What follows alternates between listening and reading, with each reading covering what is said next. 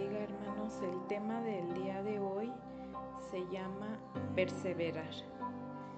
En estos días difíciles de pandemia somos llamados a perseverar, pero ¿qué significa esta palabra? La perseverancia es la combinación de un deseo fuerte y de la voluntad. Es la capacidad de mantener el rumbo frente a la dificultad y negarse a renunciar. La Biblia tiene mucho que decir acerca de la perseverancia en varios contextos de diferentes formas. Algunos que quiero resaltar en esta breve reflexión son, número uno, perseverar en la fe. En Romanos 8:35 nos recuerda ¿Quién nos separará del amor? ¿Tribulación o angustia? ¿O hambre o desnudez? ¿O peligro o espada? Pues la respuesta es obvia, nada nos puede separar del amor de Dios. Número 2. Perseverar en la oración. Mientras el creyente se mantiene en comunión con Dios mediante la escucha de su palabra y la oración, está en condiciones de resistir los embates del adversario contra su fe.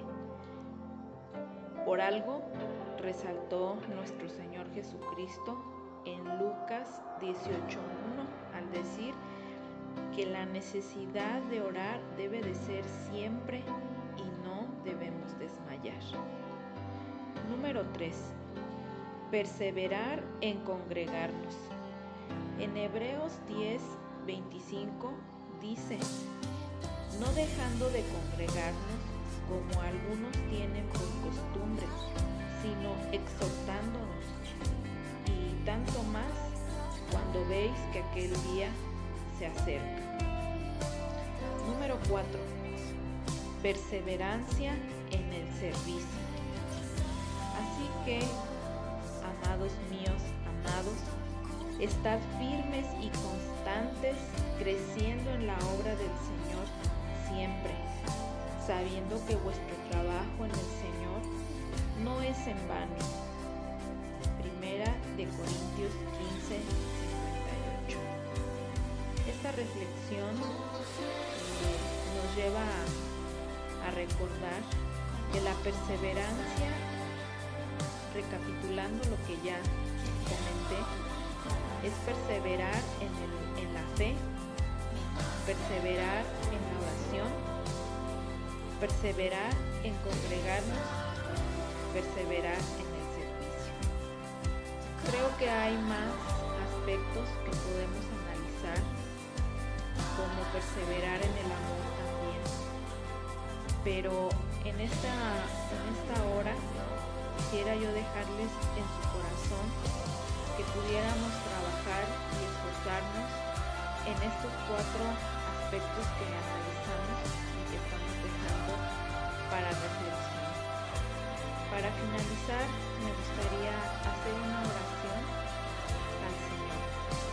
Padre amado, en esta hora yo te agradezco infinitamente la vida de cada uno de mis